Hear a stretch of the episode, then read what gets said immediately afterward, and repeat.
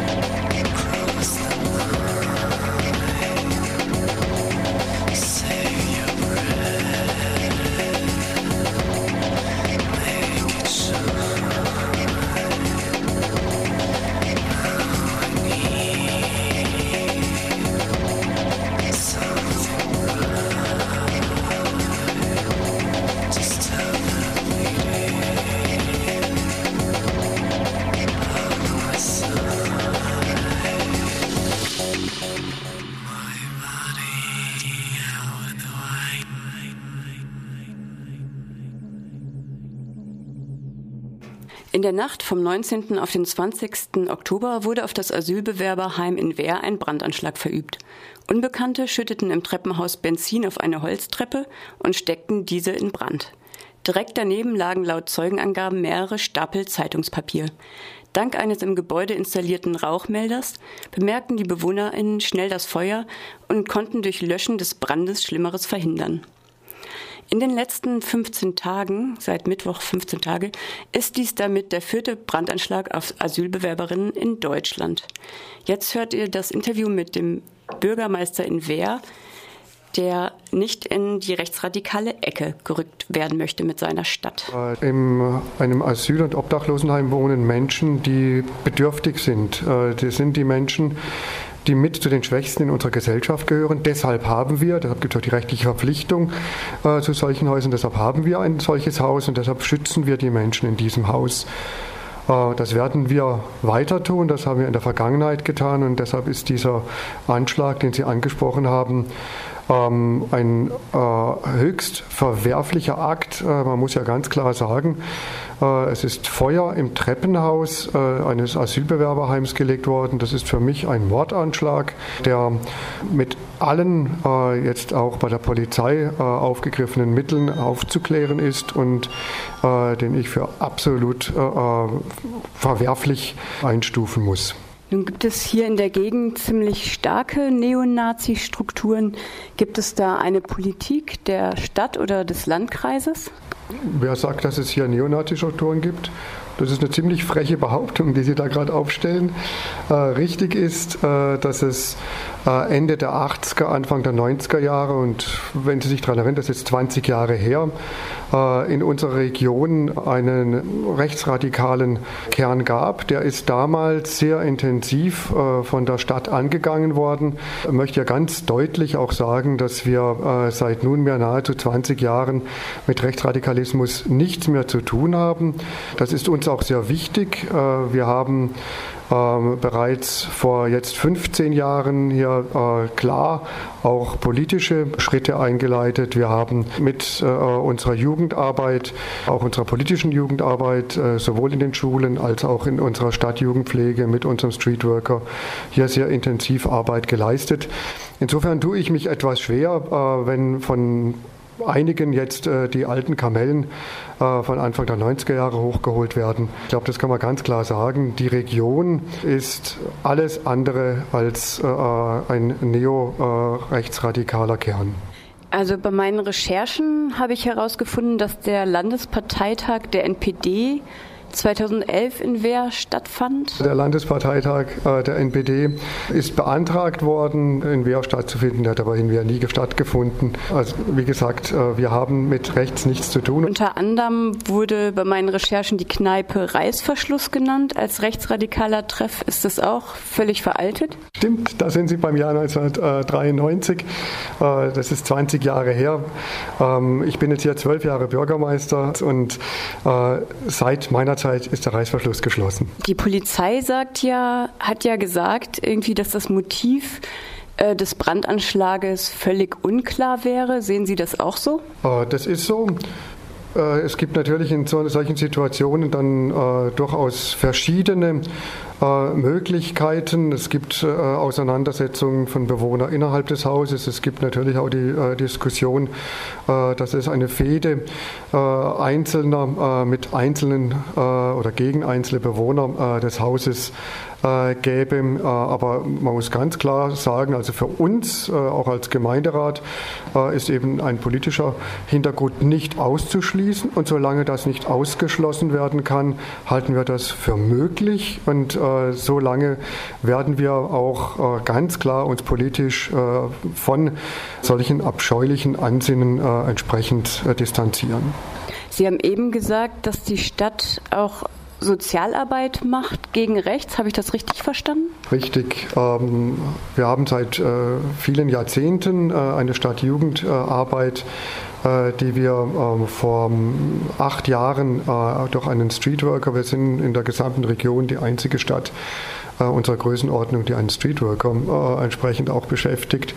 Äh, und da wird natürlich auch äh, politisch äh, gegen rechts gearbeitet. Das ist, wie gesagt, auch Themen bei uns in den Schulen. Und zwar einfach eben deshalb, weil äh, wir aus den 90er Jahren äh, diesen Ruf angehängt bekommen haben äh, und weil es uns eben sehr wichtig ist, äh, klarzumachen, äh, mit Rechtsradikalismus äh, hat die Region und insbesondere die Stadt Wehr nichts zu tun. Können Sie auch etwas sagen zu den Zahlen, wie viele Menschen, also wie viele geflüchtete Menschen in dem Heim untergebracht sind und wie viele Obdachlose? Äh, das kann ich. Äh, wir hatten äh, in dem Haus in der Georg-Kerner-Straße äh, eben auch in den angesprochenen 90er Jahren äh, um die 80 Menschen in diesem Haus. Heute äh, wohnen in diesem Haus sechs, sechs Flüchtlinge und vier Obdachlose. Ich bin sehr dankbar, dass die Polizei diesen Vorfall sehr, sehr ernst nimmt ähm, und eine Sonderkommission eingerichtet hat, um hier denn tatsächlich auf die Spuren des oder der Tatverdächtigen zu kommen. Wir wollen wissen, welchen Hintergrund dieser Anschlag hat. Es gab ja am Samstag dann auch ein hier im, in der Nähe im Wiesental ein nationales Oktoberfest. Was wissen Sie darüber? Ich weiß, das ist ja ein anderer Landkreis, äh, also durchaus weit entfernt äh, von uns, äh, eben ein solches rechtsradikalen Treffen gab. Das haben wir zur Kenntnis genommen und auch äh, in diese Richtung ermittelt meiner Kenntnis nach die Polizei. Ihnen als Bürgermeister von Wehr ist es wichtig, dass Wehr nicht mehr wie in den 90ern in die rechtsradikale Ecke gestellt wird, oder? So ist es. Äh, wir haben äh, die, dieses Thema politisch sehr intensiv aufgearbeitet. Ähm, und äh, die Stadt ist als traditionelle, fast schon historische Industriestadt tendenziell eher äh, sozialdemokratisch äh, ausgerichtet, äh, sodass wir große Mühe haben, äh, hier in eine rechte Ecke gedrängt zu werden. Dankeschön für das Interview. Nach Recherchen der antifaschistischen Gruppe, die sieben Adressen von Neonazis in Wehr überprüft hat. Es leben noch sechs ne der Neonazis in Wehr. Insofern ist Wehr schon noch ein, für diese kleine Stadt sind es schon ganz schön viele Neonazis, die dort noch leben. Und jetzt hören wir ein Stück von Lena Störfaktor, die Angst.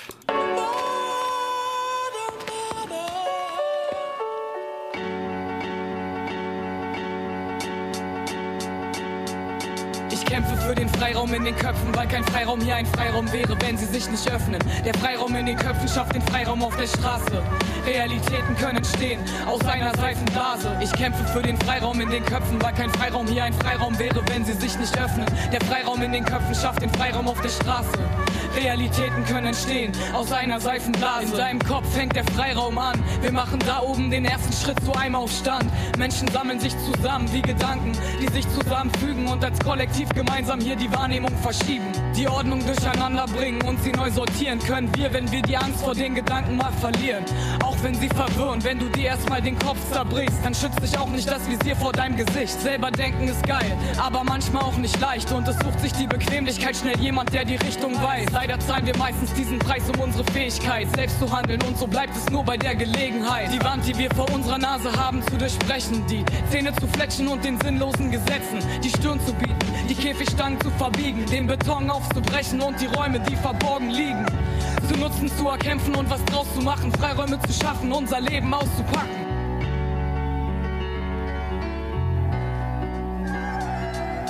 Ich kämpfe für den Freiraum in den Köpfen, weil kein Freiraum hier ein Freiraum wäre, wenn sie sich nicht öffnen. Der Freiraum in den Köpfen schafft den Freiraum auf der Straße. Realitäten können entstehen aus einer Seifenblase. Ich kämpfe für den Freiraum in den Köpfen, weil kein Freiraum hier ein Freiraum wäre, wenn sie sich nicht öffnen. Der Freiraum in den Köpfen schafft den Freiraum auf der Straße. Realitäten können entstehen aus einer Seifenblase. Bunte Bilder bringen Farben an Kulissen, die grau sind. Wir sind zu Hause eingemietet und geduldet da draußen. Sie können die Köpfe nicht räumen und Erinnerungen auch nicht. Keiner kommt hier durch, nicht mit SDK und Blaulicht. Menschen passen nicht ins Stadtbild und werden verdrängt. Ideen werden verachtet, belächelt und bekämpft. Das geht raus an die, die sich nicht unterkriegen lassen. Schreit die Dinge nach draußen, die euch unzufrieden machen. Zeig deine Gefühle, denn sie lassen sich nicht runterspülen. Wühlen deinem Innern nach den Dingen, die dich unterkühlen. Es ist schwer, auch wenn wir uns bemühen, die vertrockneten Flächen in unserem Innern zu begrünen. Wenn wir uns abspeisen lassen und nicht über uns verfügen, uns begnügen mit den Lügen, die uns Frühling vorspielen, doch nicht blühen. Ermüden statt Häuserköpfe besetzt von Stress. Träume werden unterschätzt, Herz und Kopf schlecht vernetzt. Und du meinst, das, was du gibst, ist nur Verschwendung. Doch ohne Freiraum ist hier jeder ein sozialer Brennpunkt. Ich kämpfe für den Freiraum in den Köpfen, weil kein Freiraum hier ein Freiraum wäre, wenn sie sich nicht öffnen. Der Freiraum in den Köpfen schafft den Freiraum auf der Straße. Realitäten können entstehen aus einer Seifenblase. Ich kämpfe für den Freiraum in den Köpfen, weil kein Freiraum hier ein Freiraum wäre, wenn sie sich nicht öffnen. Der Freiraum in den Köpfen schafft den Freiraum auf der Straße. Realitäten können entstehen aus einer Seifenblase.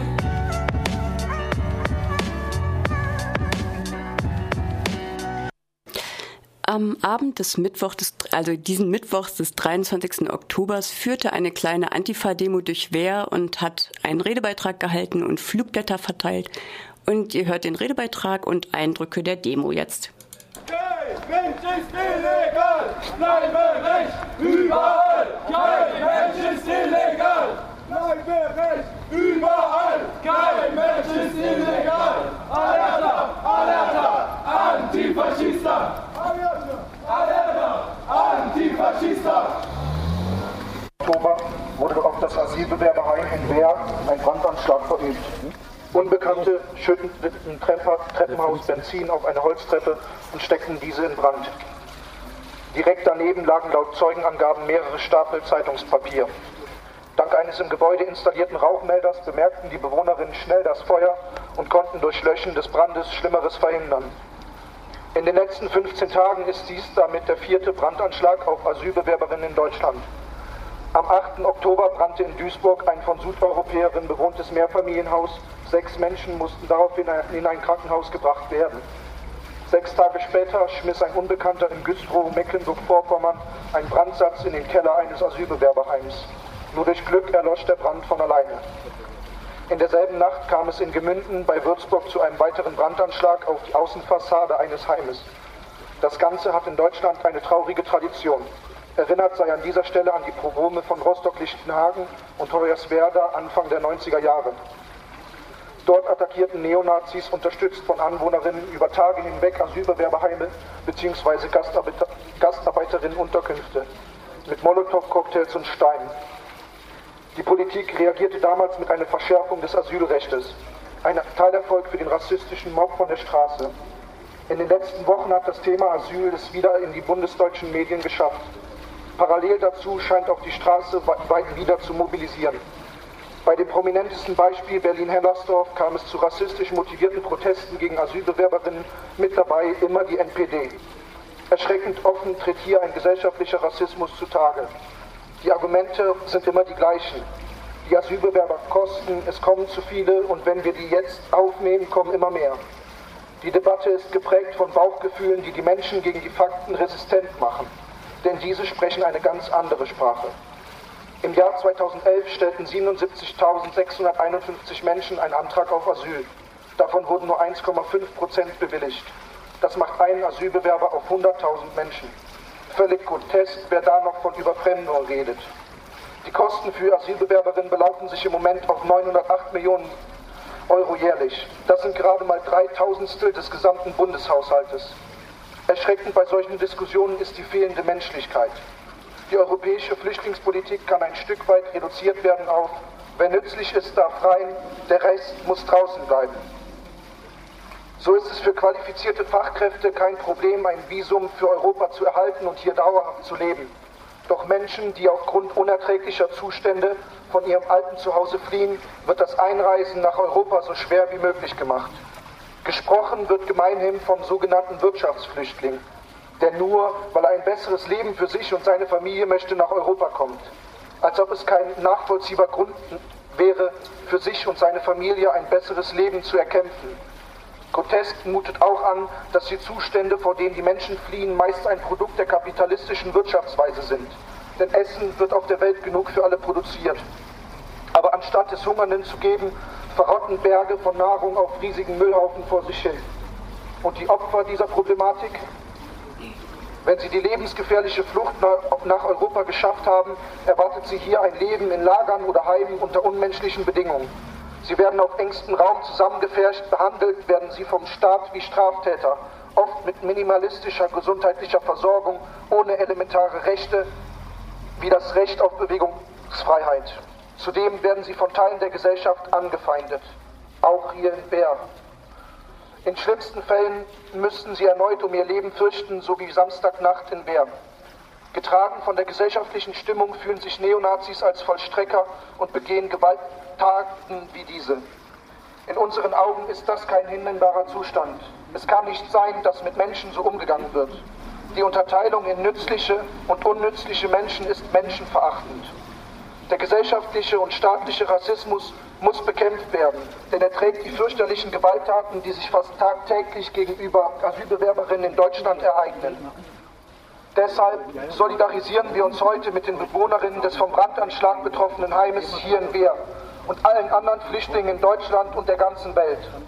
Zudem fordern wir eine Aufklärung des Brandanschlags in Wehr, die nicht auf dem rechten Auge blind ist und einen rassistischen Anschlag nicht von vornherein ausschließt. Dankeschön.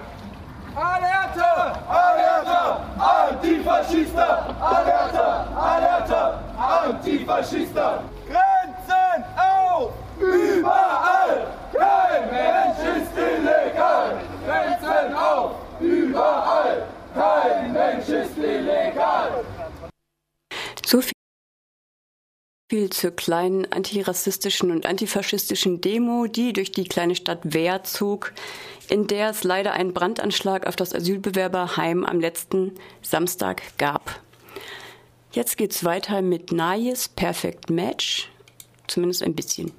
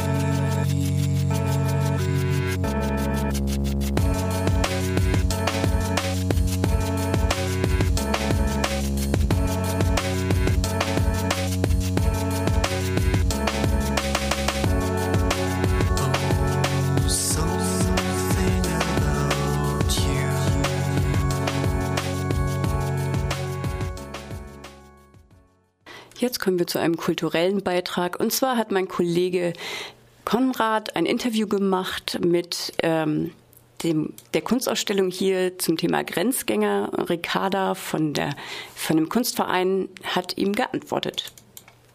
Geht's um Grenzgänger. Das heißt eine Ausstellung, die hier in Freiburg angefangen hat am letzten Freitag und äh, wird noch eine ganze Weile in Freiburg hier sein. Von wann bis wann ist denn diese Ausstellung? Vom 18.10. letzten Freitag hatten wir Eröffnung bis zum 10.11. ist die äh, Ausstellung noch zu besuchen bei uns in, in der Dreisamstraße 21 im Kunstverein. Jetzt haben wir natürlich Mittwoch. Ich habe mir sagen lassen, Donnerstag ist Besuchstag, sprich, da ist das Ganze kostenlos. Richtig. Und unter der Woche kostet es eigentlich relativ wenig. Genau, 2 Euro ist der Eintritt bei uns, für Mitglieder 1,50 Euro. Und donnerstags ist, äh, wie du schon gesagt hast, der Eintritt frei. Jetzt haben wir hier Grenzgänger als Thema. Grenzgänger, äh, ich habe mal kurz gegoogelt, ne, habe versucht, was rauszufinden über eure Ausstellung, haben natürlich dann jede Menge Sachen zu Grenzgängern gekriegt, sprich Leute, die als Grenzgänger im Ausland arbeiten, im nahen Ausland und natürlich, und natürlich, und natürlich ist ein Name nicht gerade originell, aber hat garantiert was mit eurer Ausstellung zu tun. Inwiefern ist es jetzt eine Ausstellung zum Thema Grenzgänger? Was hat denn das jetzt tatsächlich mit dieser Ausstellung zu tun? Genau, Grenzgänger ist äh, eigentlich der unwahrscheinlich passendste Titel für diese Ausstellung. Wir haben drei Künstler aus Deutschland, Frankreich und der Schweiz und äh, drei Häuser, die das Ganze betreuen mit drei Kuratoren, ebenfalls aus Deutschland, Frankreich und der Schweiz. Das ist einmal der Kunstverein aus Freiburg für Deutschland, dann in Basel der Kaskadenkondensator und in Straßburg der Accélérateur de Particules.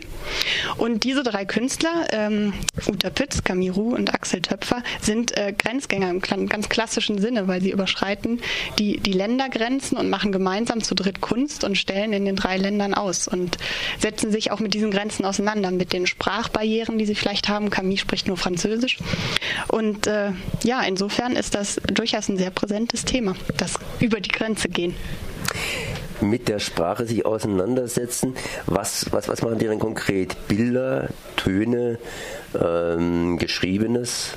Also mit Verbindung von allen dreien? Ja, es ist eine Verbindung von allen dreien. Du bist auf dem richtigen Weg. Also Ton, der Ton ist ziemlich maßgeblich. Es gibt zwei Videoinstallationen von den beiden Künstlerinnen, die viel mit Ton arbeiten, die viel mit Sprache arbeiten, mit Deutsch, mit Französisch, mit ähm, der YouTube-Funktion des äh, Übersetzens, wo ganz interessante poetische Sachen bei rauskommen, eine ganz neue Sprache, wo man, wo man gar nicht genau weiß, was es jetzt ist. Und dann gibt es auch ähm, ich, na, klassisch ist vielleicht zu viel gesagt, aber es gibt äh, zweidimensionale Dinge an der Wand auch zu betrachten. Genau. Mhm. Mhm. Mhm. Ihr habt jetzt drei Häuser, das heißt eins in Freiburg, eins in Basel, sprich in der Schweiz und eins in Frankreich, sprich Straßburg. Äh, die arbeiten zusammen, arbeitet ihr schon seit längerem zusammen? Diese Kooperation besteht schon seit längerem. Seit letztem Jahr sind wir mit dabei. Das heißt, es ist das zweite Mal, dass wir Teil dieses Ausstellungsprojektes sind. Und es ist einfach eine total tolle Möglichkeit, auch grenzübergreifend äh, zu arbeiten, weil das ja hier im Dreiländereck ja durchaus nahe liegt, dass man auch mit den, mit den äh, Ländern Frankreich und der Schweiz was macht. Genau. Jetzt hast du gesagt, diese drei Künstler, die arbeiten zusammen, sprich, die haben also sozusagen ein gemeinsames Projekt. Haben die dieses Projekt denn tatsächlich, dass sie aufeinander sozusagen abgestimmt äh, fungieren oder hat man einfach nur die, die, drei, die drei Künstler zusammengesetzt, die sich praktisch mit dem gleichen Thema beschäftigen? Nee, es ist tatsächlich so, dass die drei sich auch getroffen haben und dass ganz neue Arbeiten entstanden sind für diese Ausstellung jetzt hier in Freiburg und auch für die anderen beiden Ausstellungen, die noch kommen werden, in Straßburg und in Basel, werden ganz neue Arbeiten entstehen. Genau, die drei haben sich getroffen, die haben viel E-Mail-Kontakt gehabt und daraus sind dann diese Werke eben entstanden. Ihr habt natürlich diese drei Künstler irgendwie angesprochen oder sie haben euch angesprochen. Wie lief denn das? Wir haben die Künstler angesprochen. Jeder der drei Kuratoren hat einen Künstler äh, gezielt angesprochen. Caroline Keding vom Kunstverein. Die Direktorin hat äh, Uta Pütz angesprochen, die letztes Jahr auch schon bei uns bei der Regionale mit dabei war. Und die anderen beiden Künstler wurden eben von den anderen zwei Kuratorinnen angesprochen. Einmal von Andrea Domessle, der Axel Töpfer vom Kaskadenkondensator und äh, dann Sophie Kaufenstein hat Camille äh, angesprochen im, und sie kommt vom Accélérateur de Particules in Straßburg. Mhm. Und weshalb hat man sie angesprochen? Haben die schon zum Thema Grenze gearbeitet, beziehungsweise hat man gesagt, einfach die sind gut und die sollen mal was in der Richtung machen, das soll mal für die eine Herausforderung sein. Wir geben denen einfach ein Thema vor und ihr, ihr schaut mal, was dabei rauskommt. Natürlich sind die gut und deswegen wurden sie ausgewählt, die können was. deswegen sind sie da. Und äh, bei Uta Pütz weiß ich, dass sie schon viel im Ausland gearbeitet hat. Sie war selber schon in Finnland, ist jetzt auch wieder in Frankreich unterwegs. Das heißt, sie hat da schon irgendwie eine gewisse, gewisse Ader für, für dieses Grenzgängertum. Mhm. Die drei arbeiten jetzt zusammen. Sie kommen nach Freiburg, beziehungsweise haben da in Freiburg diese Ausstellung, gehen dann nach Basel, gehen dann nach Straßburg. Sprich, die Ausstellung geht natürlich hin. Jetzt kann man das Ganze hier in Freiburg sich anschauen. Wie reagiert das Publikum auf diese Ausstellung? Habt ihr da irgendwelche Rückmeldungen? Seht ihr da irgendwas? Wird was diskutiert? Wie ist da das? Feedback? Das Feedback ist positiv, zumindest wenn man sich jetzt erstmal die, die Eröffnung anschaut. Es war unwahrscheinlich voll. Es wurde viel auch mit den Künstlern gesprochen. Die drei waren anwesend. Das war, glaube ich, eine ganz schöne Sache, weil man dann einfach ganz unmittelbaren Kontakt hat mal zu den Künstlern. Außerdem haben wir am 29.10. um 19 Uhr nochmal ein Künstlergespräch bei uns, wo die drei Künstler auch anwesend sein werden und die Kuratorinnen. Und das ist natürlich auch nochmal eine tolle Möglichkeit, wo man mit den Leuten ins Gespräch kommen kann. Und das ist uns auch sehr wichtig, dass da ein Austausch stattfindet mit unserem Publikum. Wer schaut sich solche Ausstellungen an? Wer ist das? Ist das das Lieschen Müller von nebenan oder ist es der Herr Professor? Ist es äh, ja der Franzose, der mal hier schnell rüber ruscht aus Colmar, weil er hier in Freiburg arbeitet? Oder wer ist das? Ist es der Student, die Studentin? Es ist tatsächlich ganz bunt gemixt, deswegen würde ich sagen, es ist sowohl Lieschen Müller als auch äh, der Kollege aus Milhus oder aus Basel und natürlich die Studenten auch. Wir versuchen alle zu erreichen. Mhm. Ja, wunderbar. Das heißt jetzt vielleicht nochmals, wo kann man sich diese Ausstellung anschauen? Anschauen kann man sich die Ausstellung im Kunstverein Freiburg, Dreisamstraße 21 sind wir. Ähm, vom 18.10. war Eröffnung bis zum 10.11. noch bis zum 10.11. noch. Donnerstag ist, wie gesagt, hier freier Eintritt. Und vor allen Dingen am 29. kann man sich nochmal den Termin so ganz kurz merken. Da ist nochmal ein Diskussionsabend. Genau, um 19 Uhr. Wir freuen uns auf euch.